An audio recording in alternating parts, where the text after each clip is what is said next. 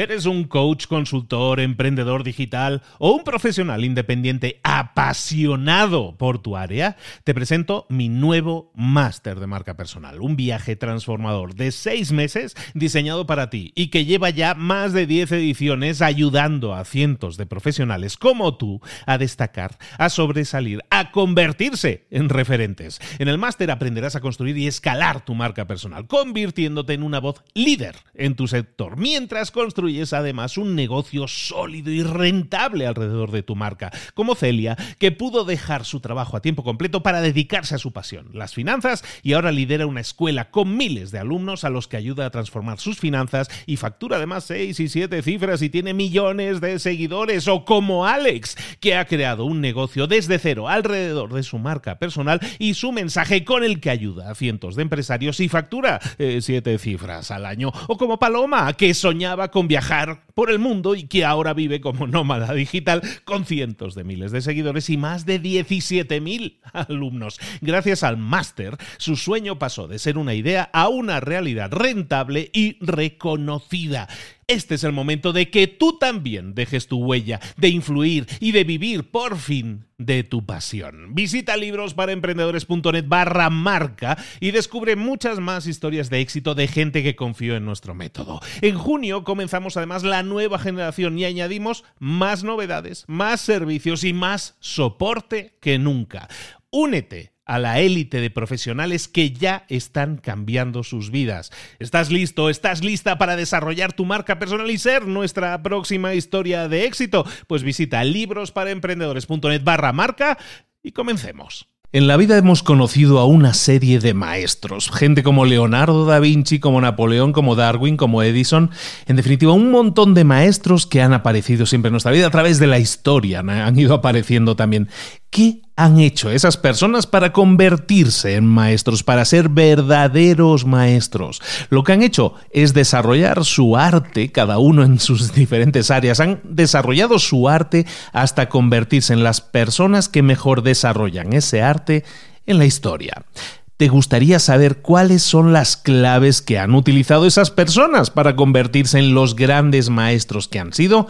Cuáles son los pasos que sigue alguien o que tú podrías seguir también para convertirte en un maestro. Hoy vamos a hablar de un libro bastante reciente, tiene muy pocos años, escrito por Robert Greene que se llama Maestría. Robert Greene tiene un montón de libros súper interesantes que en algún momento espero que podamos revisar de una u otra forma, pero hoy vamos a empezar nuestra visita a la bibliografía de Robert Greene visitando este libro Maestría, Mastery en el original, libro que vamos a ver aquí y ahora en Libros para Emprendedores. Sin más, comenzamos.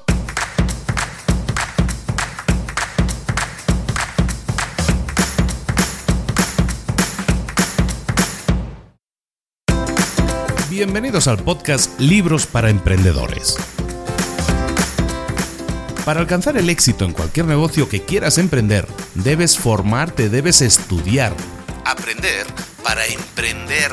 Y para ello, no hay nada mejor que un libro. En el podcast Libros para Emprendedores te ayudamos de tres maneras. Primero, seleccionando los mejores libros del mercado para ayudarte a emprender, a mejorar en tu emprendimiento. Segundo, te ofrecemos gratis un resumen de los puntos más valiosos explicados en cada libro. Y tercero, te damos finalmente pasos a seguir para poner en práctica todas esas lecciones aprendidas y así poder acortar tu camino hacia el éxito ya sea marketing, ventas, liderazgo, emprendimientos, mentalización, eh, vamos a analizar lo mejor de lo mejor, de los mejores libros del mercado y te lo vamos a dar todo bien masticadito y listo para ser aplicado.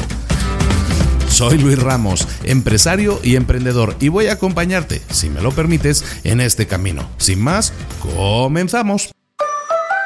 Muy buenas a todos, bienvenidos una semana más a Libros para Emprendedores. Aquí estamos de nuevo con un nuevo resumen, en este caso de un super libro que se llama Maestría. Libro publicado en el año 2012 y es el quinto libro de un señor que se llama Robert Greene. Robert Greene es un fantástico, es probablemente de los más grandes escritores de no ficción que existen actualmente. Y eso es decir mucho, pero te lo digo y lo afirmo. ¿Por qué? Porque tiene un montón de libros realmente interesantes. Las 48 leyes del del Poder, conocidísimo libro. Todos sus libros, por cierto, son libros súper documentados que incluyen un montón de historias y de ejemplos y también son grandes libros en cuanto a tamaño. También hay que decirlo, su primer libro muy famoso se llama Las 48 leyes del poder, luego hizo El arte de la seducción, Las 33 estrategias de la guerra, La ley 50, Maestría, que es el libro que vamos a ver hoy, y acaba de editar hace un año, un par de años, Las leyes de la naturaleza humana, que no he tenido el tiempo de leer todavía, pero que seguramente es fantástico. Robert Greene, 60, eh, 61 años en el momento de grabar esto, eh, tuvo una, una parálisis y entonces eso le limita mucho en cuanto a tema de movimientos, pero sigue activo, sigue escribiendo, sigue creando. Es maestro de maestros. A, través de Robert Greene podemos llegar a otro montón de escritores que han sido o discípulos o que han seguido su ejemplo. Yo eh, te, soy, te soy honesto, me encantan sus libros. Son de. Mira, uno de los libros precisamente que me han eh, solicitado más en libros para emprendedores es Las 48 leyes del poder, el primer libro de Green. No lo hemos resumido porque primero son 48 capítulos, son 48 leyes del poder, porque son muy grandes sus libros, son muy difíciles de traducir, entonces tendríamos que extenderlo a lo mejor en 4 o 5 episodios y yo creo que la mayoría de gente diría, uy, se me ha hecho ya pesado estar durante un mes escuchando hablar del mismo libro, mejor me lo leo, ¿no? Ese es el problema de estos libros de Green, que son demasiado grandes y son muy poco resumibles porque todo es válido. ¿Por qué me atrevo entonces a resumir este Maestría, que es un libro también grandote? Más de 400 páginas. Bueno, pues lo hago porque incluye probablemente de sus libros es el que estructura de mejor forma en muy pocos pasos algo que nosotros podríamos desarrollar, como es la maestría. Entonces te digo, el libro publicado a finales del año 2012, Robert Greene es un señor que ha hecho de todo en la vida, que empezó relativamente tarde, fue un trotamundos y empezó relativamente tarde en el tema de la escritura, pero que, de nuevo, hace unos libros fantásticos, altísimamente recomendados todos ellos. Y hoy vamos a hablar de este maestría. Maestría, bueno, pues de, cuando hablamos de maestría, ¿de qué estamos hablando? Pues inevitablemente se nos vienen a la mente los grandes maestros, ¿no? Decíamos en la, en la introducción Leonardo da Vinci, Darwin, Edison, toda esta gente, grandes maestros famosos porque llegan a alcanzar la brillantez, se convierten en los más brillantes ejecutores de, un determinado arte, ¿no? Mozart, toda esta gente. Bueno, ¿cómo se consigue esto? ¿Cómo se consigue ser el mejor? Muchas veces se asume que esas personas han nacido con un determinado don, que es algo que, que, que ya les ha venido, que les venía en el ADN y claro, como ya lo tenían, así es mucho más fácil ser maestro. Evidentemente todos nacemos con una serie de habilidades y ellos también, evidentemente, pero lo que hicieron ellos es potenciar esas habilidades que tenían y llevarlas al siguiente y al siguiente y al siguiente nivel. Básicamente en el libro vamos a ver que que la adquisición de la maestría es un proceso que en muchos casos nos va a llevar más de 10.000 horas, en algunos casos menos de 10.000 horas, ¿no? Hablando de, esa, de ese gran mito de las 10.000 horas, pero que se compone de una serie de fases que tenemos que desarrollar y hay una serie de pasos que podemos también desarrollar que sí están a nuestro alcance y que, claro, con un tiempo de dedicación, con una serie de horas de vuelo, podemos llegar también a adquirir esa maestría. El aprendizaje va a ser siempre nuestra primera fase y si queremos ser maestros en algo, primero tenemos que ser alumnos, aprendices.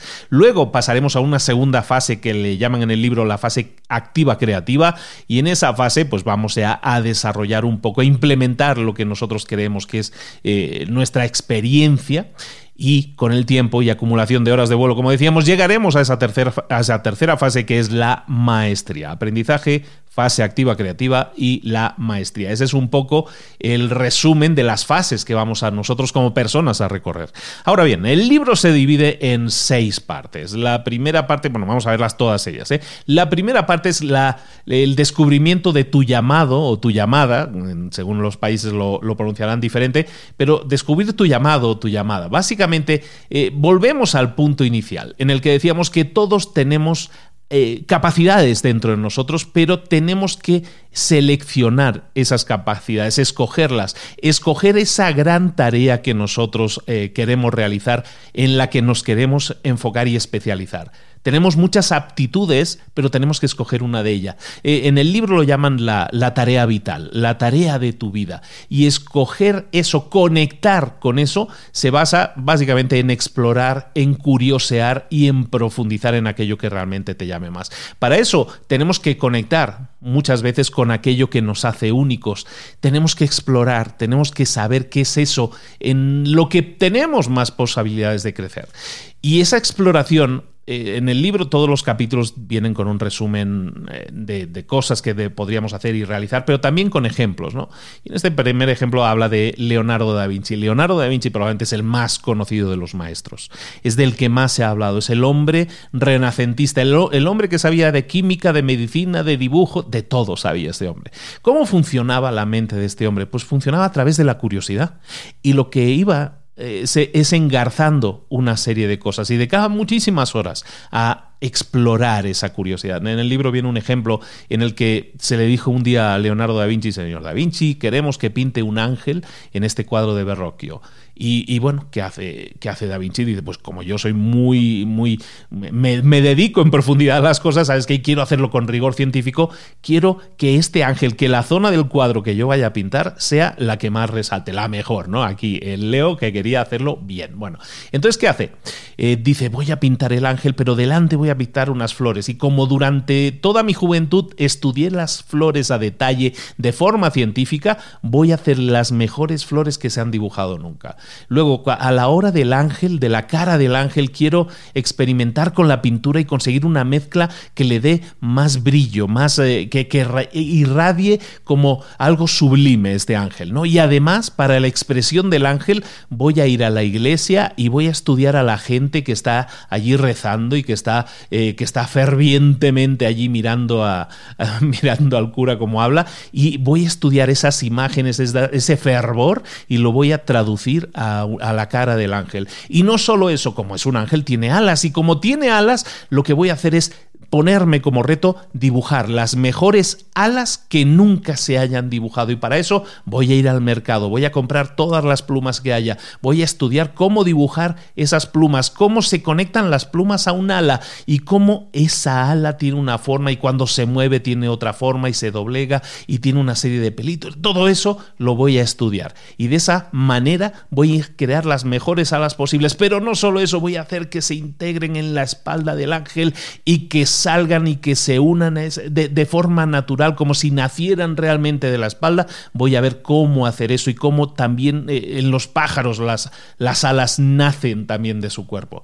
Y eso hace que Leonardo empiece a preguntarse, oye, ¿y esto del vuelo de los pájaros? ¿Cómo hacen estas alas para sostener el peso de los, de los pájaros? Y entonces de repente lo que era originalmente un cuadro que tenía que pintar un angelillo ahí en, el cuadro de Verrocchio, resulta que empieza a transformarse en una exploración de la naturaleza que empieza por las flores, luego por las caras, los rostros de la gente y acaba estudiando las aves y cómo vuelan. Y entonces empieza a dedicar todas las horas posibles a estudiar cómo funcionan los pájaros, cómo vuelan, y automáticamente la, la idea que aflora es quiero aprender cómo volar.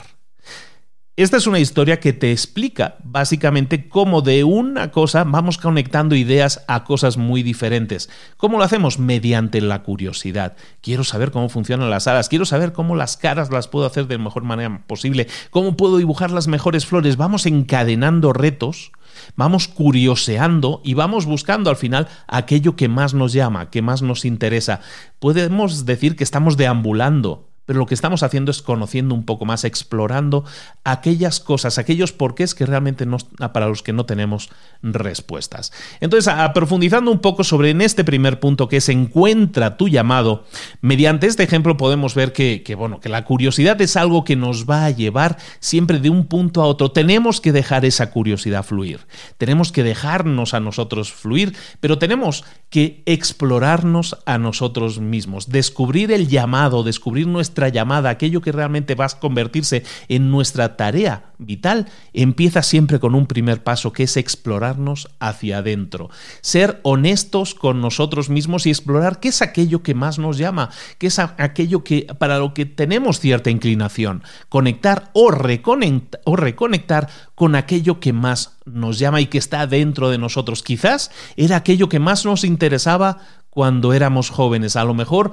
eh, hemos recibido impactos de padres y amigos que han hecho que nos interesemos por otras cosas, pero realmente lo que nosotros queríamos ser era algo muy diferente. Tenemos que empezar a buscar esos patrones que hay en nosotros mismos y buscar y reconectar esos patrones con cosas que a lo mejor ya no estamos haciendo ahora, pero que en el pasado nos interesaban mucho. Intenta ver las señales, intenta analizarte a ti mismo o a ti misma y encontrar aquellas cosas que tú querías hacer y ver si están conectadas con lo que estás haciendo ahora. Muchas veces la gente se siente vacía, se siente en piloto automático y eso es porque no está haciendo las cosas que realmente le llenan, que realmente le interesas, le interesan. Entonces tenemos que buscar esa conexión, buscar dentro de nosotros mismos qué es eso, ese camino que más nos interesa. Una vez hayamos hecho esa distinción, lo que vamos es a centrarnos en las áreas en las que somos buenos. Eh, se ha hablado mucho de eso y lo hemos mencionado en otros libros. Tenemos que eh, buscar ser expertos en algo y ser expertos en algo significa escoger. Entonces yo no puedo aprender de todo, pero puedo especializarme en algo. Entonces, lo que voy a hacer es ignorar aquello que son mis debilidades y me voy a centrar, voy a enfocar toda mi energía en esas pequeñas cosas, en esas pequeñas áreas en las que ya soy bueno. Y me voy a intentar enfocar, ojo a esto, y es uno de los puntos más importantes y que es un punto que hemos tratado y que hemos tratado en muchísimos libros, que es que está bien tener metas, pero no soñemos en grande, enfoquémonos en el ahora, enfoquémonos en ser muy buenos en una serie de cosas pequeñas, pequeños detalles, esos pequeños pasos que yo muchas veces te comento, que son esos pasos que buscan enfocarse en el ahora. Entonces, estamos, recordemos, hablando en la primera, en el primer capítulo, estamos hablando de descubrir nuestro llamado, nuestra, aquello que nos interesa más. Entonces, no soñemos en grande, enfoquémonos en el ahora. No pensemos que el premio está en el resultado final, sino que el premio está en el mismo proceso que estamos desarrollando. Entonces, cuando tengas esa confianza de decir, estoy enfocado, estoy enfocando mi energía en el sitio adecuado, entonces voy a seguir yendo paso a paso paso a paso hasta alcanzar la meta, pero voy a saborear y voy a disfrutar mi proceso, mi paso a paso. Llegará un momento entonces en que alcances esa tarea, en que sientas que estás enfocado o enfocada en aquello en lo que realmente eres bueno. Las estrategias para conseguirlo en este capítulo, en cada capítulo, habla de una serie de pasos, de estrategias a seguir, ¿de acuerdo? Primera estrategia, identifica aquello en lo que eh, aquello que amas, aquello que realmente te gusta de verdad. Tienes que identificarlo y ese es un trabajo que tienes que realizar tú y solo tú puedes cogerlo. Una vez lo hayas hecho, a lo mejor es un, es un tema un poco grande, lo que vamos a hacer es escoger un nicho. Esto es muy de marketing hoy en día, pero vamos a escoger un nicho en el que podamos dominar. ¿Y cómo lo vamos a hacer, escoger ese nicho? Bueno, pues un nicho puede ser una especialización en un campo, a lo mejor a mí me gusta la medicina, pero me voy a especializar en la cirugía, que es una especialidad de la, de la medicina. Entonces voy a escoger esa especialización en un nicho, en algo más concreto dentro de aquello que amo y que me interesa. O a lo mejor lo que voy a hacer es combinar algo que me gusta con algo complementario de otro campo diferente. Eh, a lo mejor a mí, en mi caso, yo Luis, y, yo me he sentido muy identificado, yo no evidentemente no me considero maestro de nada, pero en estos puntos yo me, eh, he sentido muy identificado en este primer capítulo de, de Encuentra tu llamado, porque a mí me pasó eso. Yo, eh, sin haber leído este libro, yo me encontré en un punto de mi vida en el que dije, oye, me encantaría eh, mezclar cosas que a mí realmente me gustan y me apasionan. Como puede ser la radio. Yo había trabajado ah, desde los 17, 18 años en, en, la radio y me había gustado y había trabajado durante unos 3 o 4 años. Y ya no había vuelto, pero eso estaba dentro de mí. Eso era algo que me había llenado como nada me había llenado antes también. Entonces, combinar ese amor por la radio que yo tenía con algo tan espectacular como los libros que son algo que me ha acompañado también toda mi vida, pues es algo que aquí funciona como ejemplo. Yo escogí un nicho en el que pudiera dominar, bueno, no fui tan estratégico en ese sentido, pero sí escogí un nicho que era en la radio hablando de libros. Y lo que creé fue un programa de radio que habla de libros, que es este que estás escuchando, que es un podcast que se llama Libros para Emprendedores. Escogí especializarme en un campo y al hacerlo eh, el resultado es mucho más concreto, más definido. A ti te puede gustar mucho el marketing o la medicina o los perros o los animales o la naturaleza. Vamos a escoger un nicho en el que podamos especializarnos y desarrollar mucho más. Ese nicho puede ser, como hemos dicho entonces, o una especialización o algo no relacionado directamente, pero que tú puedes combinar de otro campo. En mi caso, los libros por un lado y la radio por otro. ¿De acuerdo? Entonces, recuerda esto la sensación que tú tienes que sentir cuando estés haciendo esto es que te apasiona, que lo harías gratis, que no lo haces para presumirle a los demás, sino es algo que realmente disfrutas, que estás disfrutando del paso a paso y de cada proceso. El tercer punto que debes tener en cuenta siempre cuando estés explorando cuál es tu llamada es buscar ¿Por qué razón lo estás haciendo? Si las razones tienen que ver con el dinero o con el ego, por ejemplo, es, que a mí me gusta porque así siento que me van a aplaudir mucha gente.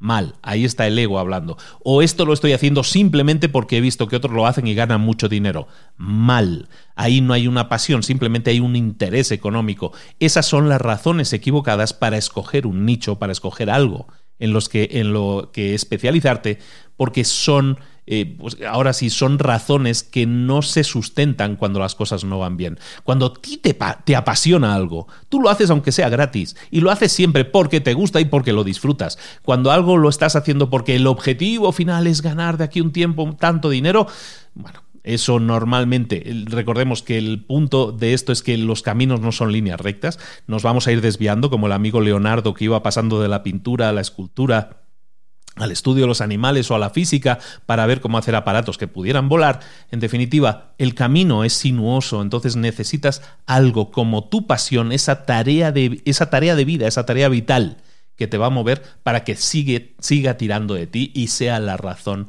correcta. Y si alguna vez te desvías de tu camino, que es algo que va a pasar, como decíamos, el camino es sinuoso, recuerda a dónde quieres llegar siempre y regresa al camino. Nos vamos a desviar inevitablemente. Así somos, somos distraídos, nos despistamos. Cuando eso suceda, recuerda que el sacrificio que estás haciendo tiene un único objetivo. Vuelve al camino para enfocar toda tu energía en ese camino. Ese es el primer punto que vamos a ver del libro que se llama Descubre tu llamado o Descubre tu llamada oculta. El segundo capítulo se llama Ríndete a la realidad, el aprendizaje ideal. ¿De qué estaremos hablando en este capítulo? Bueno, pues que eh, tú has escogido un camino y a lo mejor te has dedicado a aprender a estudiar ese tema. muchas personas eh, asocian el tema del aprendizaje con el aprendizaje formal, ¿no? El aprendizaje de la escuela, de una universidad. Bueno, el aprendizaje ideal va mucho más allá. De hecho, el aprendizaje ideal comienza cuando terminas de estudiar. Cuando terminas la universidad, por ejemplo, y dices, no, yo ya sé de negocios, yo ya sé de marketing, yo ya sé de todo eso, ahí no termina, sino que comienza tu aprendizaje. Y el aprendizaje, bien entendido, lo que te va a, llevar es acercarte mucho más a la maestría. Mucha gente, lamentablemente, piensa que su aprendizaje termina cuando termina la escuela o, la universidad, y al contrario, hay que entenderlo de maneras totalmente diferentes siempre que queramos alcanzar a la brillantez, siempre que queramos alcanzar la maestría.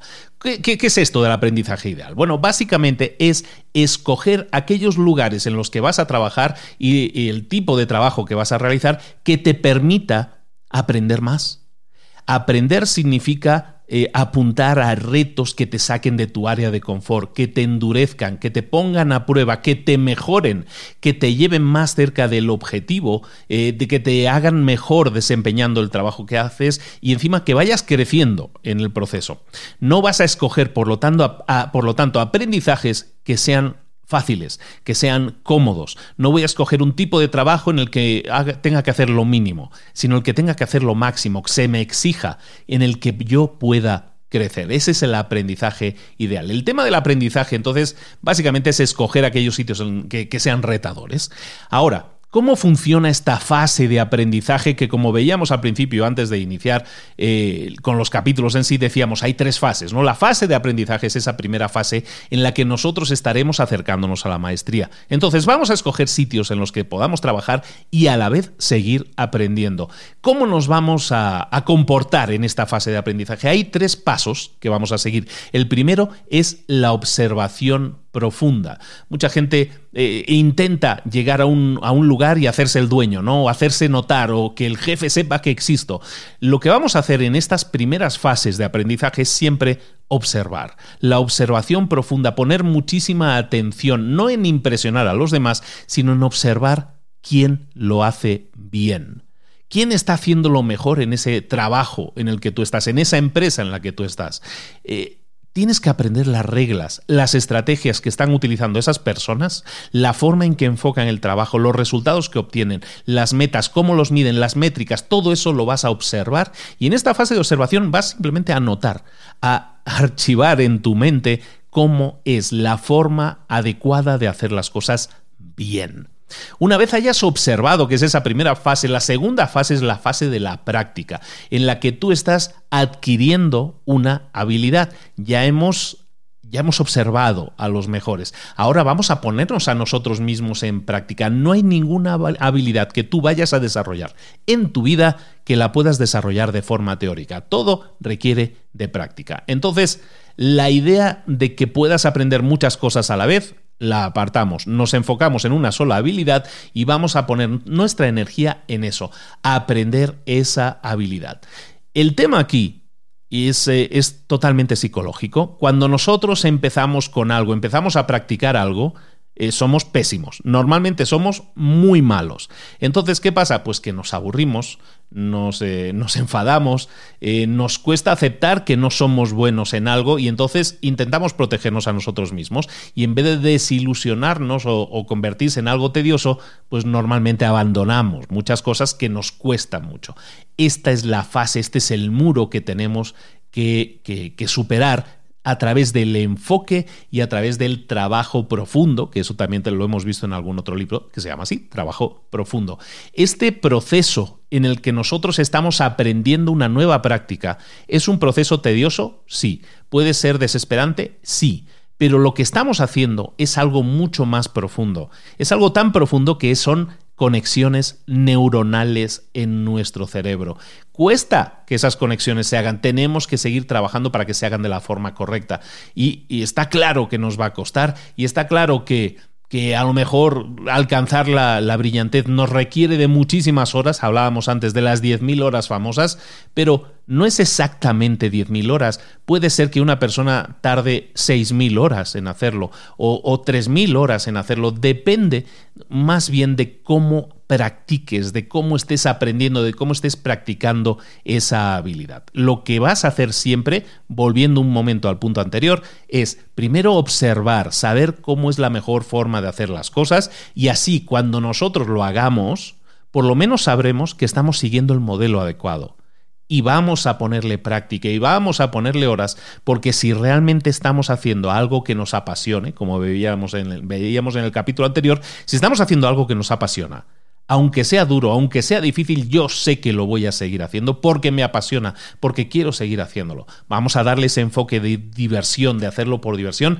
y, y seguir creciendo y seguir buscando y explorando aquello que nos puede hacer mejorar. Entonces estamos hablando de una fase de observación, de una fase de, adquisición de la habilidad, que es básicamente una fase de práctica, de practicar, practicar, practicar, para conseguir todas esas eh, conexiones neuronales. Y luego la experimentación. Paso 3 es la experimentación. ¿Qué hacemos en el tema de la experimentación? Básicamente cuando nosotros ya entendemos qué es lo que tenemos que hacer, cuando entendemos a través de la observación la mejor forma de hacerlo y entendemos exactamente todo lo que hay que hacer y lo hemos puesto en práctica, bueno, lo que vamos a pasarnos es a un modo que era antes era un modo pasivo, estoy en un modo de estoy aprendiendo, estoy aprendiendo, estoy aprendiendo, a un punto en el que digo, ahora ya sé ya sé lo que estoy haciendo, me sale de forma natural. Lo que voy a hacer en ese punto entonces es romper las reglas, voy a crear trabajos que ya sean míos.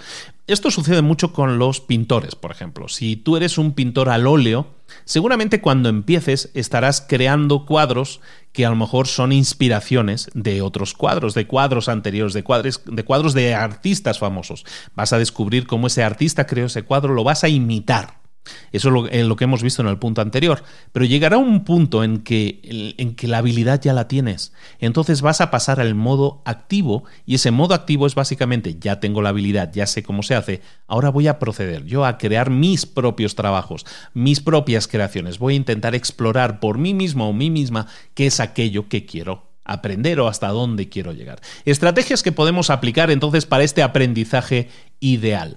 Eh, lo hemos comentado al principio, cuando nosotros busquemos un sitio en el que trabajar, valoremos mucho más la capacidad de, que vamos a, de qué es lo que vamos a aprender o cuánto vamos a aprender, lo vamos a valorar por encima del dinero. Estamos invirtiendo en nuestro crecimiento, en, el, en alcanzar nuestra maestría. Vamos a buscar a los mejores maestros y los mejores sitios en los que podamos, eh, en los que podamos explorar ese aprendizaje y llevarlo al siguiente nivel. Vamos a seguir expandiendo nuestros horizontes, vamos a, a buscar todo aquello que amplíe nuestro aprendizaje y sobre todo lo vamos a hacer con humildad en el libro hablan del sentimiento de inferioridad. Tienes que recordar qué es el sentimiento de, inferioridad y ese es el que tienes que desarrollar más. Esto eh, básicamente se refiere a que cuando tú estés aprendiendo en modo aprendizaje, tienes que ser súper humilde, siempre con mentalidad de principiante. Yo soy un mero aprendiz, estoy aprendiendo y no voy a criticar, no voy a intentar corregir lo que otros que saben más que yo están haciendo. Siempre voy a estar en un nivel inferior humilde que me permita seguir aprendiendo. Y luego recuerda algo muy importante, todo esto es un proceso y como todo proceso requiere de tiempo. El aprendizaje es el proceso que más tiempo requiere. El trabajar en tu aprendizaje y en tu crecimiento requiere de tiempo. Y si quieres alcanzar la maestría, que sepas que esto no es un atajo, que este libro tampoco es un atajo y que vas a alcanzar la maestría y vas a ser maestro en algo en tres meses. Eso no existe. Confía en el proceso y inviertes, tienes que estar invirtiendo en tu crecimiento, en tu aprendizaje. Y luego, recuerda, eh, es importantísimo que sepas que en este punto siempre va a haber resistencia, siempre va a haber dolor, siempre vamos a tender a quedarnos en el área de confort, a quedarnos en aquello que conocemos y que nos es familiar. Tenemos que buscar qué es aquello que más se nos resiste y intentar derribar ese, ese, ese muro. Eh, te recomiendo mucho, ligando este tema, que si no lo has leído, eh, te leas un libro que se llama La Guerra del Arte. No el arte de la guerra, La Guerra del Arte de Pressfield. La Guerra del Arte es un libro rapidísimo de leer, te lo lees en una o dos horas y te ayuda muchísimo a saber en qué punto te estás quedando acomodado y para que busques romper ese muro, esa resistencia. ¿De acuerdo? Y aprende, sigue aprendiendo. Y recuerda también que el aprendizaje eh, se basa en, en fallar. Normalmente no nos salen bien las cosas a la primera, pero de cada fallo podemos aprender. Cuando una máquina funciona mal, te está indicando por lo tanto, que hay algo que hay que mejorar, que hay que cambiar algo en esa máquina para que funcione bien. Bueno, pues imagínate que tú eres esa máquina también y que si quieres mejorar en algo, tienes que hacerlo, tienes que hacerlo mal, tiene que haber una equivocación, tiene que haber un fallo y que esos fallos los vamos a abrazar, los vamos a detectar y vamos a decir, bueno, voy a corregir este fallo para que yo, que soy esta máquina, funcione mucho mejor en la siguiente iteración. El tercer punto que vamos a desarrollar en el libro de maestría o que leemos del libro de maestría y que estamos absorbiendo es que el punto 3 dice, asimila el, poder del maestro, la dinámica del mentor. ¿De qué estamos hablando aquí? Es súper interesante el, punto este porque lo conectamos con algo que te estaba mencionando hace un par de minutos. Te decía, oye, para esto no hay atajos. Si quieres llegar a la maestría, tienes que trabajar, tienes que poner las horas. Evidentemente eso es cierto. Y no lo llamaría yo atajo, pero algo que te puede ayudar mucho a acelerar el proceso, a llegar antes a tus resultados es tener un mentor. Tener un mentor es una persona que ha recorrido un camino, me siento hablando en Mentor 360 que decimos siempre esta frase, ¿no? Es alguien que ha recorrido un camino y que lo quiere compartir contigo. Un mentor es alguien que te guía, que te, que te ayuda, que te, a, través de su experiencia, lo único que separa a a ti de cualquier otro mentor es básicamente la experiencia y el tiempo que hayan dedicado a algo. Si tú quieres ser pianista, vas a buscar un mentor y ese mentor va a ser alguien que fundamentalmente le ha dedicado a aprender a tocar el piano más tiempo que tú. Eso es un mentor, alguien que ya ha recorrido el camino. Entonces tú tienes que buscar siempre mentor o mentores que te puedan ayudar a, suplir aquellas carencias o que te puedan ayudar a acelerar los procesos o a encontrar las respuestas antes. Puede ser que, que ese mentor sea alguien que no exista. A lo mejor cerca de ti ahora mismo no hay un mentor que se ajuste a todo eso que tú necesitas de alguien que te debería estar ayudando. O existe, pero es muy inalcanzable. Cuando eso suceda, ¿qué puedes hacer? tú como persona que quiere un mentor, que quiere aprender, a lo mejor no existe la persona que eh, centralice todo aquello que necesitas aprender. Entonces tienes dos opciones. La primera, buscar varios mentores. A lo mejor si yo quiero ser muy bueno en una en una en algo muy especial que requiere de tres o cuatro habilidades diferentes, a lo mejor si no encuentro al mentor especialista en eso, lo que puedo hacer es buscar un mentor que sea especialista en una de esas áreas, a otro en otra área, a otro en otra área, y a lo mejor con tres o cuatro mentores obtengo la visión completa de lo que yo quiero desarrollar, que a lo mejor no existe la persona que me lo pueda dar directamente. Entonces puedo buscar una combinatoria de mentores, es válido, por supuesto. O incluso puede suceder que no encuentres ningún mentor cerca, alguien que te quiera mentorizar, que te quiera ayudar. Eso también puede pasar. Y si eso sucede, tus mentores deberían ser los libros. Los libros son los mensajes escritos de otros mentores, de personas que tienen determinada experiencia y lo traducen a texto, lo traducen a libro. Los libros son excelentes medios de transmisión del conocimiento de un mentor. No lo sustituyen, evidentemente, porque en un diálogo, evidentemente, puede haber mucha más interacción, pero en un libro, básicamente es como si estuvieras asistiendo a una masterclass, a una clase maestra de la persona o personas que escribieron ese libro. ¿De acuerdo? Entonces, la dinámica del mentor es algo que tienes que buscar para enriquecer tu experiencia, para acelerar tus resultados y porque te va a permitir aprender mucho más. Ese mentor eh, ¿cómo lo escogemos? Ya nos pasamos directamente a las estrategias para encontrar al mentor o cómo tiene que ser esa dinámica con el mentor. El primer punto que tienes que, llevar a cabo es la, selección, escoger a ese mentor. ¿Cómo vamos a escoger a nuestros mentores? Siempre los vamos a escoger de acuerdo a nuestras necesidades y a nuestras inclinaciones. Eh, en el libro hablan de que, por ejemplo, a lo mejor lo que vas a hacer es buscar un mentor que supla aquello que tus padres no te pudieron dar. A lo mejor tus padres no te dieron apoyo o confianza o dirección o espacio para que descubrieras las cosas por ti mismo. Si es así, entonces busca mentores que puedan hacer eso, que puedan suplir esa necesidad, esa carencia de que tú tienes pero cuidado con caer en lo opuesto. Muchas veces buscamos mentores que, que no son familiares y buscamos mentores que se parecen demasiado a uno de nuestros padres, incluso en sus eh, rasgos más negativos. Eso no es positivo para nosotros y no debemos buscar siempre un mentor que complemente, que, que llene esos huecos que nosotros tenemos. El segundo punto como estrategia en esta dinámica del mentor es que aprendas a mirarte en el espejo del mentor. Un mentor siempre va a ser un espejo para ti. A mucha gente le cuesta mirarse al espejo, en el espejo de otra persona. ¿Por qué? Porque un mentor te va a decir a lo mejor cosas que, en las que no eres bueno, en las que no eres buena, eh, cosas en las que tienes una debilidad y no una fortaleza. Y normalmente, como seres humanos, tendemos a no querer ver aquello en lo que no somos buenos. preferimos ignorarlo. Aprende a aceptar la crítica y dale la bienvenida a esa crítica cuando te la hagan. A través de esa retroalimentación, lo que vas a hacer es aumentar tu confianza, aumentar tus habilidades, vas a poder crecer.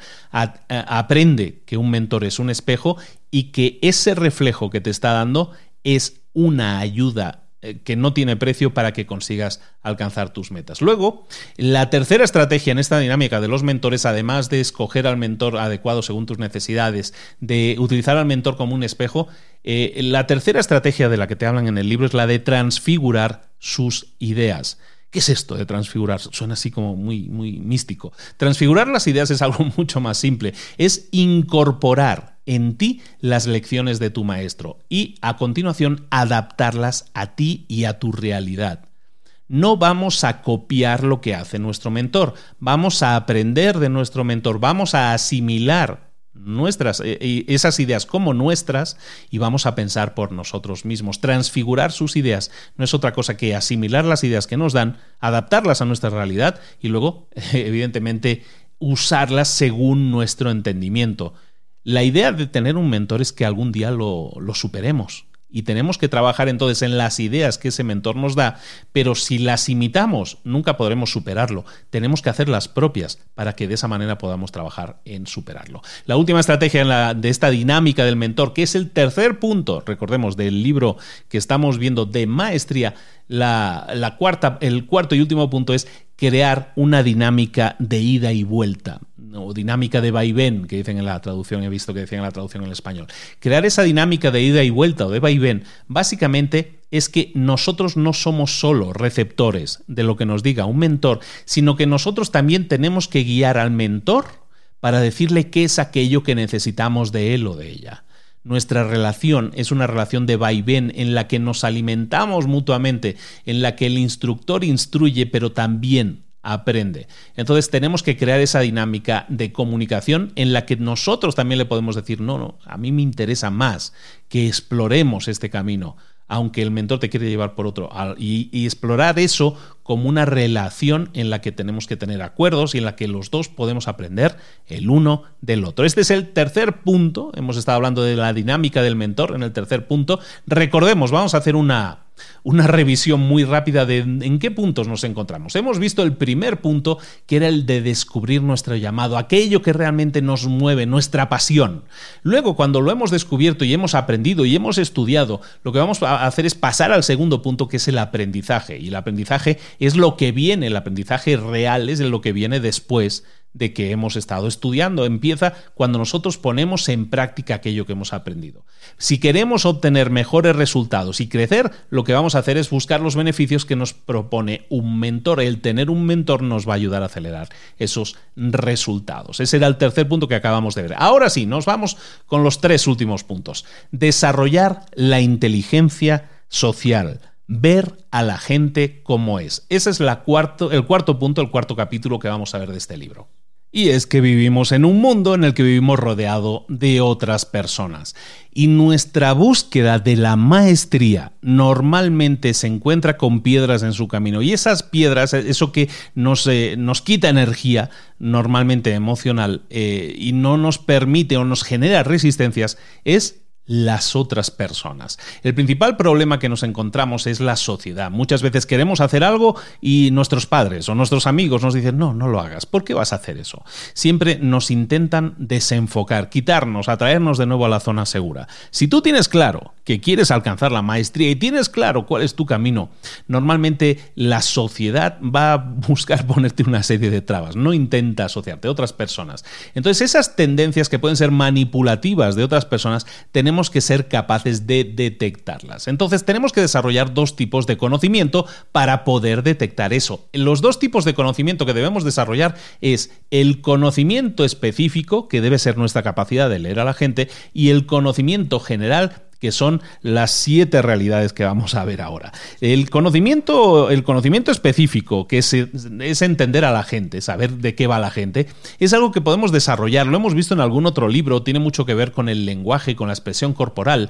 Tenemos que empezar a entrenarnos a nosotros mismos para poner menos atención a las palabras que dice la gente y poner muchísima más atención a su tono de voz, a la forma en que miran, a su lenguaje corporal, porque todo eso son señas, son señales que nos están enviando que pueden significar nerviosismo o pueden significar excitación y son cosas que a lo mejor no están expresando con sus palabras. Si tú puedes generar emociones en las otras personas, las personas acostumbran a ser muy reveladoras a través de sus emociones, tono, eh, forma en que miran y, capacidad de expresarse con lenguaje corporal. Al final, lo que tú estás buscando es identificar a qué es lo que hace de cada persona un ser único, qué es lo que quiere decir una persona cuando te está diciendo una cosa, entender la personalidad y los valores que tiene esa persona con la que estás eh, hablando. Ese es conocimiento específico que es tu capacidad que tienes que desarrollar de leer a la gente. Y luego hay otra, otro conocimiento general que llama las siete verdades capitales. Las siete verdades capitales son como los siete pecados capitales. Son las siete verdades que tienes que saber que existen en el mundo y también saber cómo manejarlas o cómo navegarlas. ¿no? La, la primera realidad, la primera verdad capital es la envidia. La envidia y, es algo que existe porque nosotros somos seres humanos y tenemos la envidia engranada en nuestra personalidad. Entonces, siempre que eh, haya un grupo de personas y haya una persona que destaca sobre las demás, eso genera en los demás envidia los demás miembros del grupo tienen envidia de esa persona y esa emoción negativa que es la envidia, pues te puede, te puede drenar energía porque esas personas te pueden, te pueden frenar de alguna forma. Entonces, ¿cómo manejar esto? Bueno, pues saber que existe la envidia, que es inevitable, que es humano tener envidia. Y bueno, pues cuando tú estés creciendo, estés buscando desarrollarte, bueno, vamos a intentar mantener una apariencia exterior no amenazante. Vamos a intentar mezclarnos bien con el grupo, no destacar, para que de esa manera no provoquemos la envidia de las otras personas. Otra, otra verdad capital que existe en las personas, aparte de la envidia, es también el conformismo.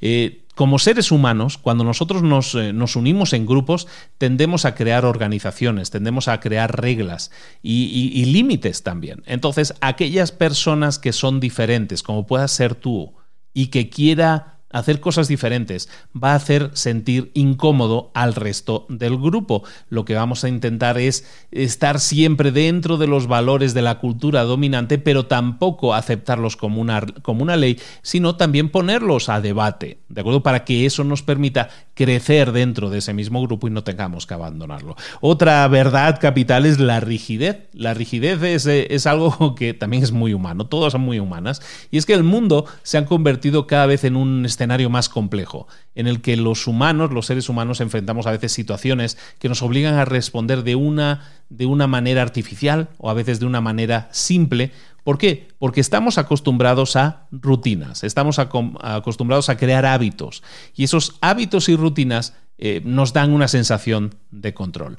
Eso es la rigidez, el que nosotros estemos siempre haciendo las cosas de la misma manera y cualquier persona que haga las cosas de forma diferente lo vamos a ver mal. Entonces la mejor, la mejor estrategia que tú puedes aplicar ante la rigidez del mundo, porque existe y porque es real, bueno, es ahora sí entender que esa necesidad del orden existe y respetarla en los demás pero en ti mismo, en ti misma, lo que vas a hacer es intentar mantener ese espíritu abierto, ese espíritu curioso y, sobre todo, detectar cuáles son los hábitos o rutinas que te obligan a ser rígido y los vas a eliminar de tu vida. Vas a identificar malos hábitos y vas a cultivarlos, los vas a reemplazar por hábitos mejores. Eh, recuerda que hay algún libro que hemos visto al respecto como hábitos atómicos que te puede ayudar muchísimo en, en eliminar esa rigidez también. El siguiente punto, la siguiente verdad capital es la autoobsesión. Normalmente una persona se preocupa fundamentalmente de sí misma. Estamos obsesionados con nosotros mismos. Por lo tanto, en tus interacciones con la gente vas a encontrar siempre la forma de que las conversaciones giren sobre ellos, estén alrededor de ellos, girando alrededor de ellos. ¿Por qué? Porque toda persona que es autoobsesiva, y todos lo somos un poco, bueno, nos encanta hablar de nosotros mismos. Entonces, si tú sabes que hay algo que, que le encanta a la gente y es hablar de sí misma, siempre que hables con las personas, vas a intentar que la conversación gire alrededor de ellos. Otra verdad absoluta, otra verdad capital es la pereza la pereza, la poca gana que tenemos a veces de hacer las cosas. ¿Por qué? Porque todos tenemos tendencia a buscar, antes hablábamos del atajo, ¿no? Todos tenemos tendencia, es humano tener tendencia a buscar la forma más rápida, más fácil de hacer las cosas, de alcanzar nuestras metas, pero eso generalmente implica impaciencia. Entonces nos cuesta muchas veces arrancar porque somos muy impacientes y entonces no arrancamos y eso nos lleva a la pereza. En general, para, para manejar el tema de la pereza, eh, ten en cuenta también una cosa muy importante. Hay veces que la gente va a querer colaborar contigo y eso, aunque pueda parecer al principio una buena señal, resulta que lo que quieren esas personas es que tú hagas el trabajo más difícil, el trabajo más duro, para que ellos, debido a su pereza, se la lleven mucho más tranquila. Eso que también lo tengas en cuenta. Después de la pereza vamos a hablar de la inconstancia. Estamos sobrevolando solamente estos puntos que están mucho más desarrollados en el libro, pero la inconstancia es eh, la forma en que somos inconstantes a la hora de tomar nuestras decisiones. Una persona no es siempre constante tomando decisiones. Nosotros queremos tomar en consideración muchas cosas y parecer seres racionales, pero la verdad es que somos inconstantes. Una persona, aunque tenga una fachada de querer decir yo mis decisiones siempre están, eh, están fundadas y están basadas en, en datos concretos, lo cierto es que la mayoría de las veces somos inconstantes y nuestras decisiones están gobernadas por nuestras emociones. Por lo tanto, aquí es muy importante saber detectar las verdaderas emociones de la gente, como hemos visto en el punto anterior del conocimiento específico, saber cuáles son las verdaderas emociones y cómo eso afecta a las percepciones de la gente. El último punto, la, última verdad capital que estamos viendo es la agresión pasiva. La agresión pasiva es básicamente la forma en que se comporta una persona cuando quiere evitar un confrontamiento, pero tiene una emoción negativa dentro. Entonces, esa, eh, esa agresión pasiva, esa forma crispada que muchas veces la, gente tiene contra nosotros de, de expresarse, son emociones que pueden generar conflicto, pero que no, ah, no generan una confrontación. Es decir, no generan una batalla, no generan una pelea, pero generalmente son emociones que se cuecen dentro y tenemos que ser capaces de leerlas y de entenderlas y de que esa persona con esa tendencia agresiva, pasiva-agresiva, lo que está haciendo es cultivando algo que nos puede afectar gravemente. Como veis, lo que estamos viendo en este punto, que era ver a la gente cómo es y la inteligencia social, todo se basa en una sola cosa, que detectemos cómo es la gente que es a nuestro alrededor y que sepamos leer en ella cosas que a lo mejor no son tan obvias, que no salen a la luz, que a lo mejor no está en la palabra que está diciendo, pero sí en la forma en que se comporta. No es lo que dice, es lo que hace. Entonces, ¿cómo podemos manejar esta inteligencia social? Estrategias que podemos llevar a cabo. Y, para torear un poco esta, esta forma de la, de la gente que es normalmente emocionalmente negativa hacia nosotros, hay varias estrategias que podemos aplicar. La primera estrategia es hablar a través de nuestro trabajo. Si tú experimentas en tu vida, en tu trabajo, experimentas maniobras del grupo en tu contra, no te aloques, no te pongas loco, no te pongas loca, porque lo que estamos haciendo es preocuparnos, generar nosotros también emociones negativas. Lo que vamos a hacer es nunca buscar ese confrontamiento y lo que vamos a intentar es hablar a través de nuestro trabajo, hablar socialmente a través de tu trabajo significa que yo me concentro en lo mío, me importa muy poco lo que digan los otros, yo sé que estoy haciendo esto porque esto me acerca a mi meta y eso aumenta mi nivel, aumenta mi habilidad, no estoy perdiendo ni dedicando el tiempo a emociones negativas que me quieren implantar otros. Eso es lo primero. Lo segundo es que elabores la imagen adecuada. Normalmente el, personaje que tú te puedes crear es un personaje que se puede adaptar a distintas situaciones. Si tú vives en un entorno que no es especialmente amable contigo o con las cosas o que entiende o que comprende lo que estás haciendo o lo que quieres crear y hasta dónde quieres llegar, bueno, créate un personaje. Es como un teatro. Créate ese personaje que puede ser más misterioso, más intrigante, que, que está buscando esa maestría, pero que juega con el público y que le da al público lo que quiere escuchar. Muchas veces estarás actuando y sentirás que estás actuando, pero de esa manera, entre comillas, no levantarás sospechas y te van a dejar trabajar eh, tranquilos y van a proyectar fantasías acerca de lo que estás haciendo, pero no críticas, no te van a intentar eh, minimizar. Esa es la segunda estrategia. La tercera estrategia es mírate cómo te ven los demás, mírate cómo te están viendo los demás muchas veces no somos demasiado conscientes o no queremos ser demasiado conscientes, esto lo veíamos también con el tema del mentor y el espejo, no somos demasiado conscientes de las cosas en las que podemos mejorar. Empecemos a intentar vernos a través de los ojos de las otras personas. Cuando una persona nos critica, eh, a lo mejor tendemos a ofendernos o tendemos a, decir, no, me resbala, no, no me importa realmente.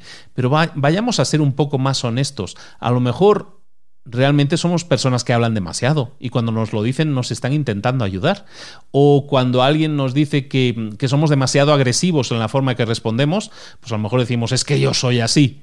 Bueno, seamos honestos con nosotros mismos y veamos que esas señales que nos pueden estar enviando otras personas a lo mejor son críticas constructivas. No lo veamos siempre como algo negativo. De acuerdo que no, eh, no nos impida mejorar en ese caso. Y el último punto, la última estrategia, es la de tolerar a los necios. Hemos hablado en este capítulo, en este capítulo que es el cuarto capítulo, en el que estamos viendo a la gente cómo es.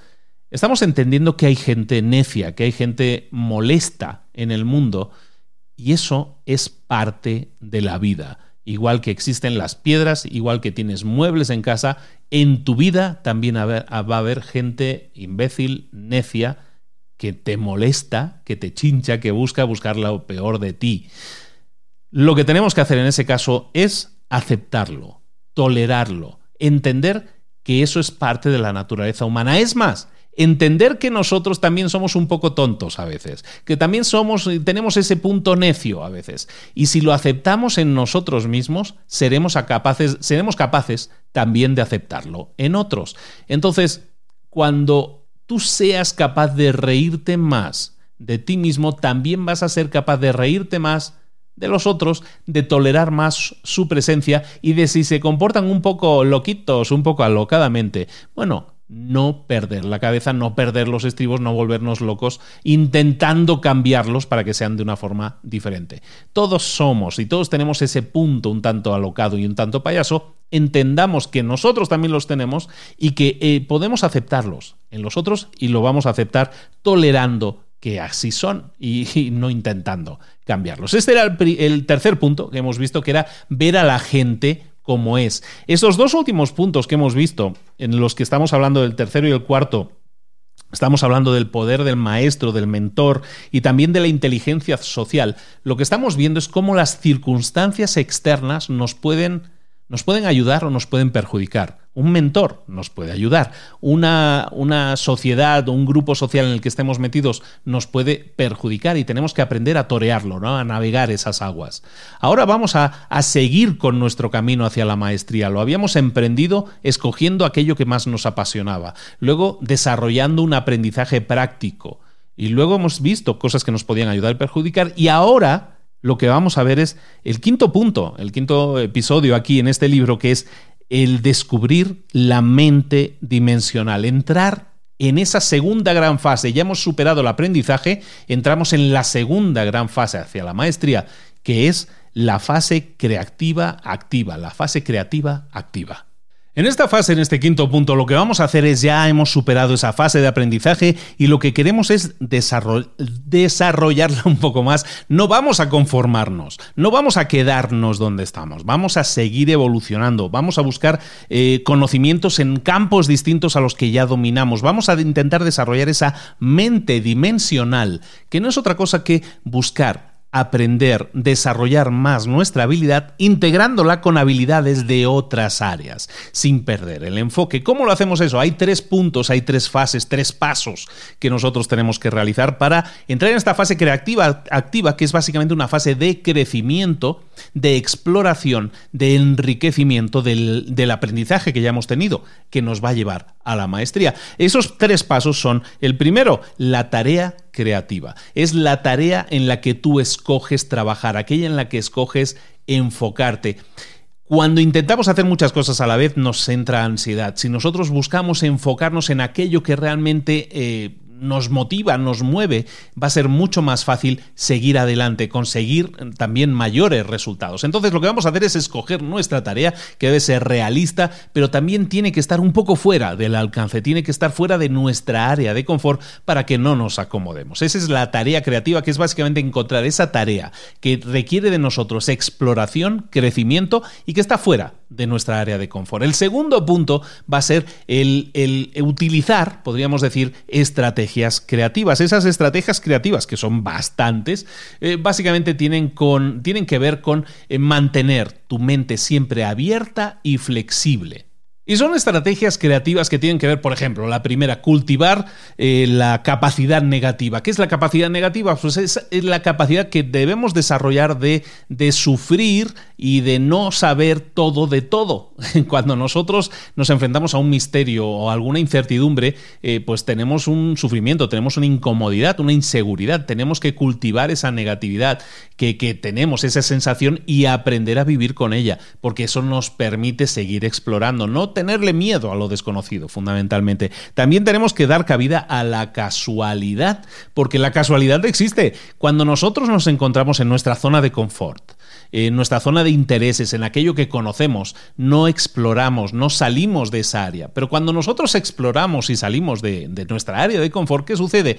Que si lo hacemos con mentalidad abierta, sin intentar buscar conclusiones, sino simplemente ah, explorando y viendo cosas nuevas, nos podemos sorprender de descubrir nuevas oportunidades, de descubrir nuevas cosas que mezcladas con nuevos campos que no habíamos mezclado nunca, resulta que dan lugar a cosas completamente nuevas. Exploremos, demos cabida a esa casualidad, tengamos siempre con nosotros una libretita en la que vayamos anotando todas esas ideas que se nos ocurren, todas esas ideas que van apareciendo frente a nosotros. De esa casualidad, de esa idea que aparece, de esa inspiración de alguien que viste por la calle, puede salir algo que mueva automáticamente tus resultados a un siguiente nivel. También alternar nuestra mente con la corriente. La corriente es el diálogo que existe entre nuestros pensamientos, y la realidad. Nosotros tenemos que estar constantemente eh, navegando entre nuestros pensamientos y la realidad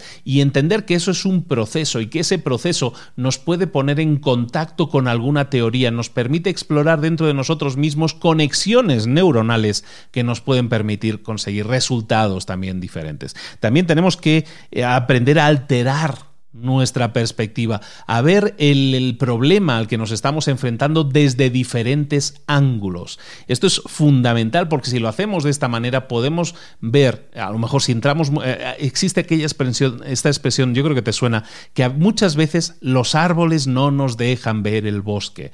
Esa expresión se refiere que muchas veces estamos tan enfocados en el detalle de algo que si diéramos dos o tres pasos hacia atrás para tener una perspectiva más amplia, podríamos ver las cosas con un diferente ángulo y ver la solución que a lo mejor estaba ante nuestros ojos y no éramos capaces de ver. Por lo tanto, seamos también conscientes de que alterando nuestra perspectiva de las cosas, podemos ver cosas que a lo mejor estaban frente a nosotros y no éramos capaces de ver. Y luego, por último, también que volvamos a nuestras formas primarias de inteligencia. Si nosotros somos mucho de hablar o somos mucho visual o somos mucho de dibujar, busquemos, además de nuestro lenguaje, cómo se expresaban nuestros antepasados más primitivos. ¿Cómo se expresaban? Pues a lo mejor se, expresaban de una forma más visual. Si tú no te estás expresando de una forma visual, busca expresarte de formas visuales, de formas más físicas, o utilizando diagramas, o utilizando modelos. Cuando nosotros buscamos expresar nuestras ideas de formas diferentes a través de diferentes medios, aquellos que normalmente tienen que ver con nuestra inteligencia primitiva, nos encontramos que somos capaces de generar nuevas conexiones, de ver nuevas cosas que nos permiten crecer. Recordemos que estamos hablando ya de nuestro crecimiento, estamos hablando de, entrar en esa fase activa y creativa. Entonces tenemos que buscar experimentar y buscar explorar. Estamos viendo estos tres pasos. El primer paso era escoger la tarea creativa, el segundo las estrategias creativas que hemos estado viendo ahora y luego el tercer punto es el punto de tensión y discernimiento que hablan en el libro o lo que llaman también el salto creativo. Y es básicamente dos cosas. Una, que siempre debemos trabajar idealmente con fechas límite. Nunca debemos dejarnos el tiempo necesario para hacerlo, ya lo hallaré. No, si nosotros empezamos a trabajar con tareas que tienen un límite en el tiempo, es decir, esto lo tengo que terminar para el domingo, eso psicológicamente nos obliga a trabajar mucho más aceleradamente, a salir también de nuestra área de confort. ¿Por qué? Porque tenemos un tiempo límite que normalmente nos puede incomodar y eso nos puede hacer crecer. Ese es uno de los puntos. Y otro de los puntos cuando hablábamos de tensión y discernimiento, estamos hablando del caso de, por ejemplo, en el, libro te hablan de Albert Einstein, ¿no? Te dice, bueno, estaba durante años y años intentando desarrollar la solución para, para la teoría general de la relatividad y durante años no daba con la solución al problema.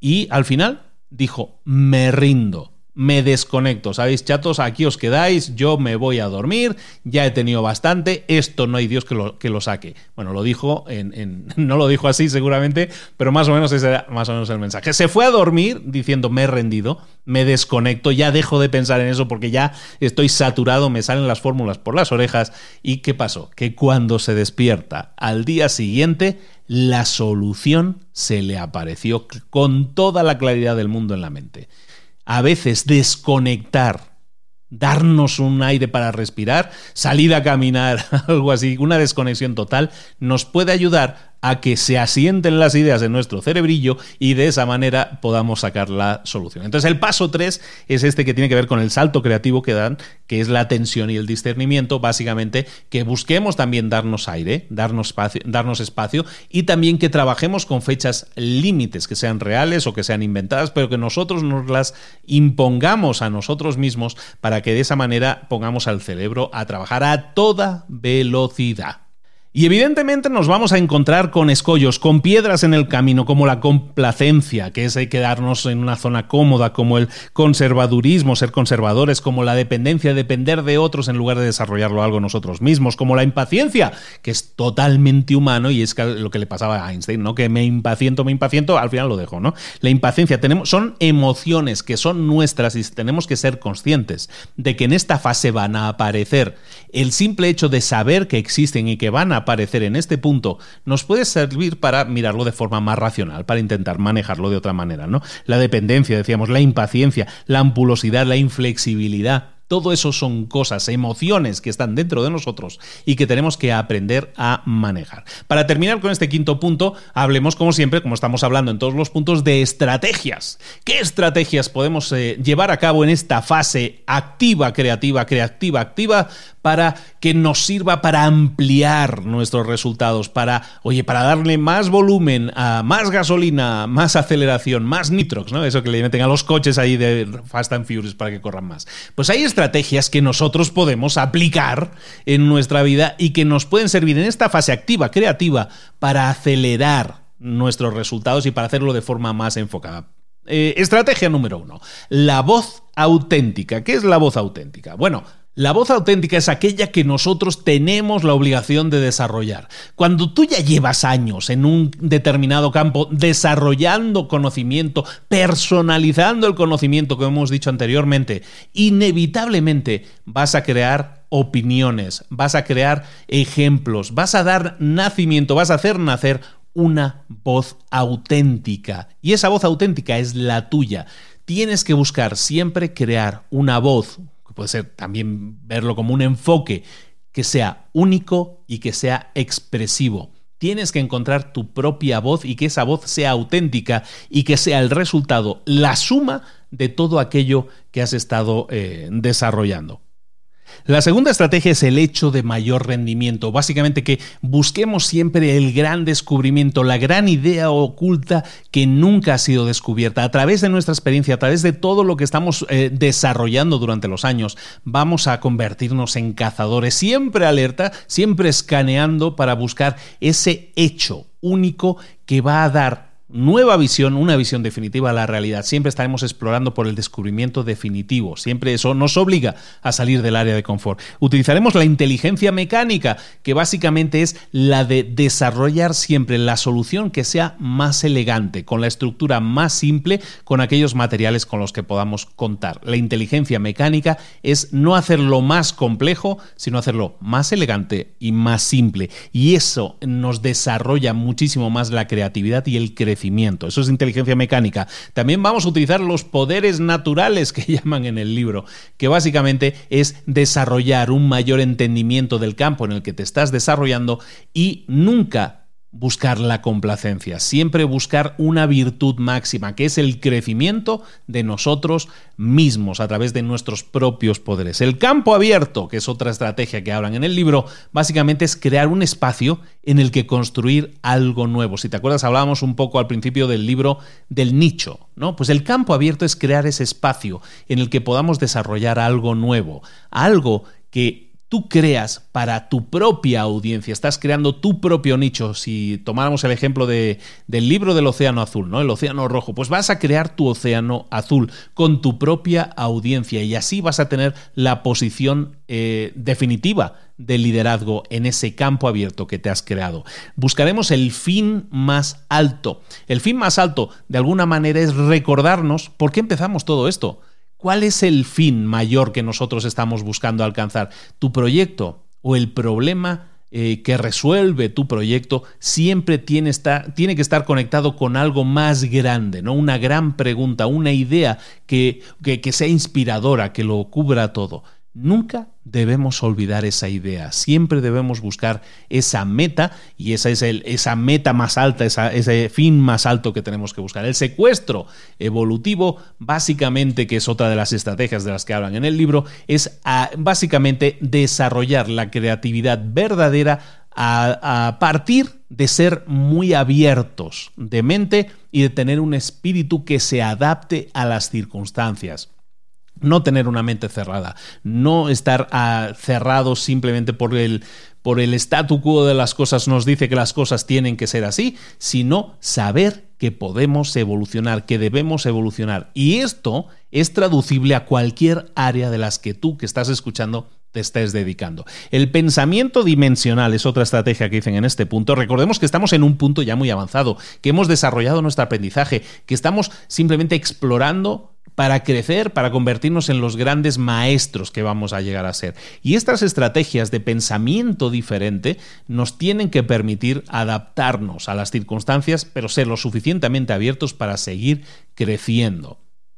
Te decía, la estrategia de la mente o el pensamiento dimensional, lo hemos comentado también antes en algún ejemplo. El pensamiento dimensional es, ver las, es verlo desde diferentes ópticas. Cuando nos enfrentemos a un problema, no solamente verlo desde una única óptica, sino también dar esos pasos atrás para ver el bosque que no nos deja ver a veces los árboles, ver el bosque, tener una dimensión diferente una óptica diferente, un enfoque diferente, para que de esa manera podamos encontrar soluciones diferentes que nos permitan crecer y desarrollar más nuestra creatividad. Y la última estrategia de la que habla es la creatividad alquímica y el inconsciente. Y aquí básicamente lo que vamos a hacer es que tú eres tu compañero de viaje. Y lo que vamos a hacer es analizarnos siempre a nosotros mismos y como mente y como pensador creativo que eres, o pensadora creativa que eres, básicamente vas a explorar el inconsciente, las partes contradictorias de tu personalidad. Vas a examinar esas contradicciones y vas a buscar contradicciones similares y tensiones similares que hayan sucedido en el mundo, en otros ejemplos. Y vas a ver de esta manera que esas partes contradictorias, que en muchos casos son los bloqueos que no te dejan continuar, que no te dejan crecer, los puedes eliminar o por lo menos ser conscientes de ellos y tratarlos adecuadamente. Y eso, eso, todo eso son estrategias que en esta parte activa creativa tenemos que desarrollar. Ojo, porque si lo seguimos haciendo de esta manera, llegamos al capítulo final, la maestría. En, la maestría es aquel punto en el que fundimos lo intuitivo con lo racional. Cuando hablamos de maestros, hablamos de personas que han adquirido muchos casos lo, llamamos un sexto sentido. Son personas que tienen esa forma, parece que instintiva, de responder a las cosas. En realidad, la maestría, como hemos estado viendo, es un proceso que lleva años y años de inversión de tiempo, de energía, para alcanzar ese estatus de maestro. Pero ese estatus de maestro no es un diploma que te entregan. Básicamente es una inteligencia superior en un determinado eh, temática, en un determinado campo de estudio en el que te estés desarrollando.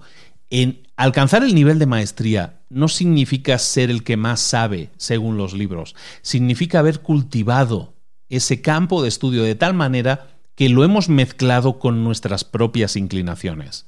Un campo de estudio es algo pues, que es muy etéreo, es una, son conocimientos que nosotros podemos adquirir, pero cuando nosotros los integramos en nuestra vida, cuando nuestras inclinaciones forman parte y se entremezclan con lo racional, es decir, como decíamos en el título, mezclando lo intuitivo con lo racional, es entonces cuando nos convertimos en maestros, porque los maestros a través de ese mix entre la intuición y lo que y todos sus conocimientos, pues bueno, se han se han visto inmersos durante años, han internalizado todos esos conocimientos y de repente tienen intuición, tienen intuiciones. Y por muy complejo que sea ese campo que han desarrollado, lo tienen tan internalizado que tienen eso, como te decía, ese sexto sentido. Entonces, ¿cómo podemos llegar a tener ese sentimiento intuitivo de las cosas y convertirlo en procesos racionales? Es algo que todos tenemos capacidad de desarrollar.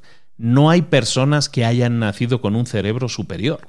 No hay personas que hayan nacido predispuestas a serlo. Tú puedes serlo también. Tú puedes ser un gran maestro, una gran maestra en cualquier campo pero tienes que invertir. Tienes que darle y darle y darle a ese conocimiento para poder convertirlo en una maestría mezclándolo con esa intuición de maestría, esa intuición maestra, esa intuición magistral que es lo que te va a diferenciar de cualquier otro maestro, porque cada maestro en determinada área de conocimiento es diferente de otro maestro, porque las intuiciones de cada uno son diferentes. Y cada uno lo ha internalizado de manera diferente. Pero llega un momento en que aprenderás cosas nuevas y eso va a crear conexiones con ideas que a lo mejor vas a generar. Y cuando eres un maestro, algo que, que los diferencia de los demás es que son creadores. Crean ideas nuevas a través de intuición, a través de conexiones con otras ideas. En definitiva, han internalizado tanto el conocimiento que crean, son creación pura, están creando constantemente. Llegar a ese nivel de pensamiento de forma regular, de forma consistente, es algo difícil de alcanzar, pero está al alcance de todos. Estrategias para alcanzar esa maestría. Pues son varias y muchas las hemos tocado en algún otro nivel en lo que hemos visto en este resumen, pero la primera, por ejemplo, es la de conectarnos a nuestro entorno, relacionarnos con nuestro entorno, lo que llamamos las, las, facultades, las facultades o los poderes primarios. Eso básicamente es nuestra habilidad de conectar con nuestro entorno de la forma más primaria posible. Como hemos visto en algún otro ejemplo anterior, las formas primarias de comunicación a veces son mucho más simples de las que acostumbramos a utilizar, pero al utilizarlas estamos buscando cosas muy poderosas en nuestro cerebro que son conexiones diferentes. Entonces vamos a buscar conectarnos de forma diferente con nuestro entorno, de forma más primaria. Otra, otra estrategia, oye, es la de explotar nuestras fortalezas, la concentración suprema. La maestría es básicamente también saber aquello en lo que eres bueno y concentrarte en ello. Si tú intentas nadar en un río contracorriente, es muy difícil que puedas avanzar.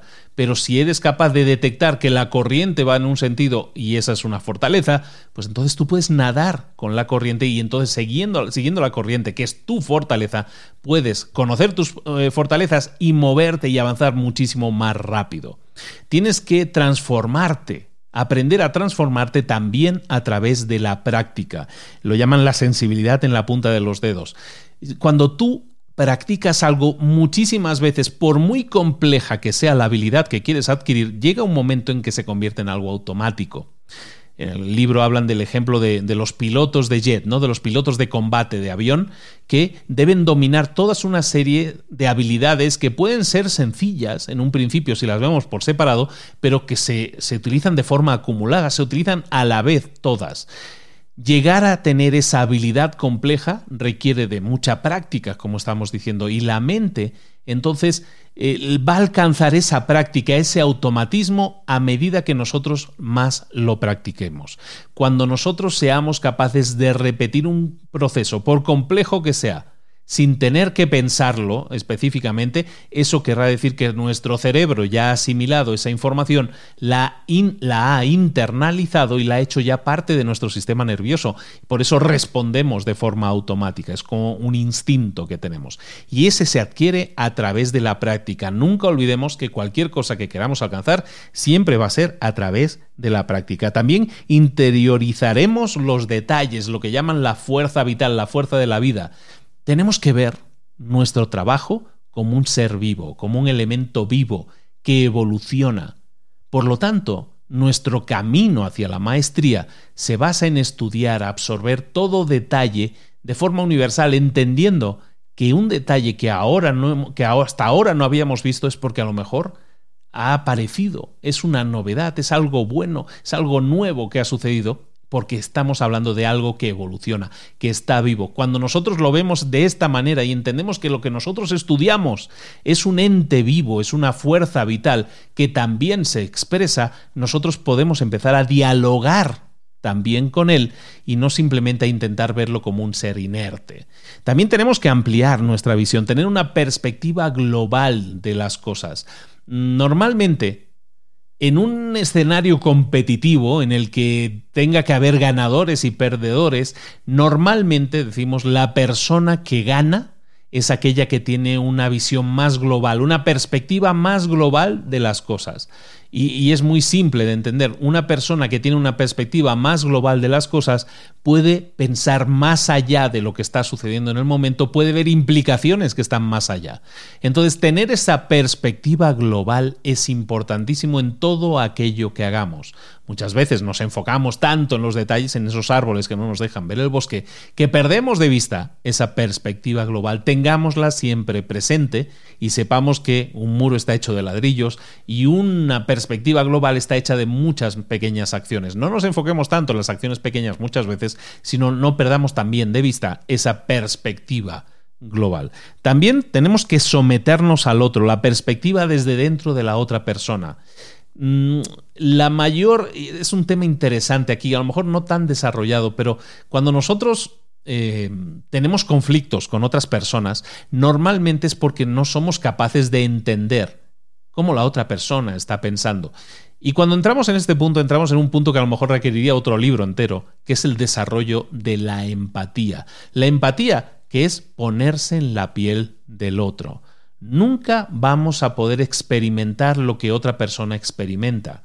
Nunca lo vamos a poder hacer, pero siempre estaremos mirando a la otra persona desde una perspectiva exterior, desde fuera. Pero la empatía nos puede permitir entender los conflictos, los malos entendidos que a veces podemos tener con otra persona y entender por qué se están produciendo. Por lo menos intentarlo. Tenemos que desarrollar esa empatía, que es algo que mucha gente cuando dice yo quiero desarrollar la maestría confunde como eh, cuando yo sea un maestro no voy a tener que hacerle caso a nadie, no le voy a tener que no voy a tener que desarrollar empatía y algunas personas entienden la maestría como pues como ser esa persona cerrada, poco empática y es al contrario, es cuando más tienes que desarrollar esa empatía. Y finalmente, para terminar, sinteticemos todas nuestras formas de conocimiento, lo que llaman en el libro el hombre-mujer universal que es un punto que ya hemos tratado previamente. Vamos a dar esa pincelada final, si te parece, que es que nosotros, cuando estemos desarrollando un proceso, un conocimiento, una maestría en este caso, lo que estamos haciendo es no especializarnos solo en algo obviando cualquier otra cosa en la vida, sino entender que ese proceso es parte de un proceso universal, que todas las materias, que todas las ramas del árbol están unidas a través de un tronco, que todo está unido. Entonces el enriquecimiento de las ideas siempre va a venir de la búsqueda, de la exploración de diferentes procesos y cómo un proceso se puede interrelacionar con otro proceso en un área completamente diferente. Exploremos, seamos conscientes de que no estamos solos en esa área, sino que todas las áreas están interconectadas por un proceso universal que tenemos que seguir descubriendo y seguir trabajando. Si hacemos esto, si hacemos todo esto que hemos estado viendo en esta hora y pico, básicamente habremos alcanzado la maestría. Hasta aquí el resumen de la maestría de maestría de este libro de, Robert Greene, fantástico libro. Es uno de esos libros, me recomiendo libros muchas veces, ¿no? Pero este especialmente te lo recomendaría, te recomendaría cualquier libro de Greene en realidad, porque es súper enriquecedor a través de los ejemplos de, los, de los habitantes del mundo y la historia más famosos que, que, nos regalan un montón de lecciones. Y son libros fantásticamente escritos y que te dan un montón de información. Te invito a que si te interesa explorar el libro, y este es uno de esos libros dignos de ser explorado, lo que he hecho yo es darte una pincelada muy rápida de toda su estructura del libro, entrando con un poco de detalle en cada uno de los puntos. Pero todo esto, cada punto está desarrollado, ejemplificado y te lo recomiendo mucho. Eh, yo me acabo de comprar, eh, porque este libro lo, lo, he resumido sobre un digital, sobre un PDF, pero me acabo de comprar el libro, la edición especial de maestría que acabo de ver y está en Amazon. Parece que acabo de publicidad, pero es que está en Amazon y es muy bonita edición tapadura y me gustó mucho. Me la acabo de comprar y te la recomiendo mucho. Te dejo aquí debajo también en las notas del programa donde lo puedes adquirir por si te interesa. No es obligatorio. Si con este resumen te has sentido motivado o motivada a crecer, a enfocarte, a buscar la maestría, habrás entendido que es un proceso largo que es una carretera con muchas curvas, pero que si sigues y sigues y sigues, vas a llegar siempre a la cima de esa montaña. Muchísimas gracias por tu atención. Recordarte que la próxima semana, dentro de siete días, el 1 de junio, primero de junio de 2020, comienza mi máster de marca personal. si tú tienes algo en lo que eres experto, algo en lo que quieres desarrollar o simplemente quieres reinventarte hacer algo nuevo, diferente, crear un negocio nuevo alrededor de tu conocimiento, de tus servicios, dar ese factor diferencial, convertirte en la estrella, en el líder de tu mercado, te podemos ayudar. Más de 20 maestros van a estar todas las semanas dándote un montón de estrategias, tácticas y ejemplos. Y cómo crear tu marca personal es factible. Se puede hacer, ojo, pero no hay acceso directo. Recuerda que todo pasa con una entrevista conmigo. Tengo poquísimas horas disponibles. Puedes ver muchísima información del máster, eh, los miembros, los contenidos, los eh, maestros. Y también puedes reservar una entrevista conmigo en la página librosparaemprendedores.net barra marca. Libros para emprendedores.net barra marca. Y ahora sí, ya nos despedimos. Hemos, hemos visto uno de estos librotes gordos y luego ya, ya me lo veo venir. Luego ves que luego me dejan comentarios de, ay, qué resumen más largo has hecho. Es que es muy pesado, la gente te deja de escuchar. Bueno, yo intento hacer el mejor resumen posible, perdóneme usted, y si no le gusta, pues bueno, escucha hasta donde usted quiera, que esto es gratis, que esto es una inversión que tú haces de tu tiempo para crecer, para tener resultados diferentes, para obtener conocimientos que luego puedas aplicar, llevar a la práctica. Déjame un mensaje en las redes sociales, déjame un mensaje en YouTube, en, en este vídeo, si lo ves a través de YouTube, déjame un mensaje y dime qué te ha parecido el resumen, ¿te ha motivado? ¿Crees que estás en el camino de la maestría o no? Hablemos de ello. En todo caso, nos vemos la próxima semana con un nuevo libro, con un nuevo resumen. Aquí en Libros para Emprendedores. Un abrazo grande de Luis Ramos. Nos vemos. Hasta luego.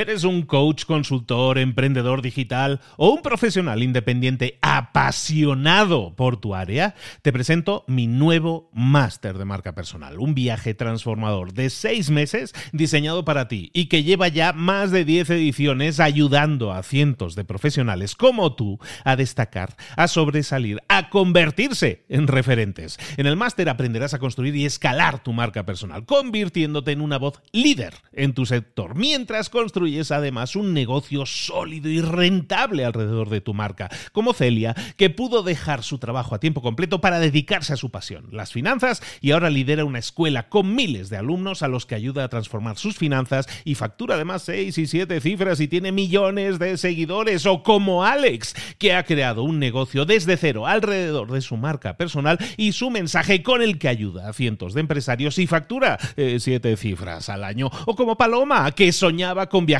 por el mundo y que ahora vive como nómada digital con cientos de miles de seguidores y más de 17.000 alumnos. Gracias al máster, su sueño pasó de ser una idea a una realidad rentable y reconocida. Este es el momento de que tú también dejes tu huella, de influir y de vivir por fin de tu pasión. Visita librosparaemprendedores.net barra marca y descubre muchas más historias de éxito de gente que confió en nuestro método. En junio comenzamos además la nueva generación y añadimos más novedades, más servicios y más soporte que nunca. Únete a la élite de profesionales que ya están cambiando sus vidas. ¿Estás listo? ¿Estás lista para desarrollar tu marca personal y ser nuestra próxima historia de éxito? Pues visita librosparaemprendedores.net barra marca y comencemos.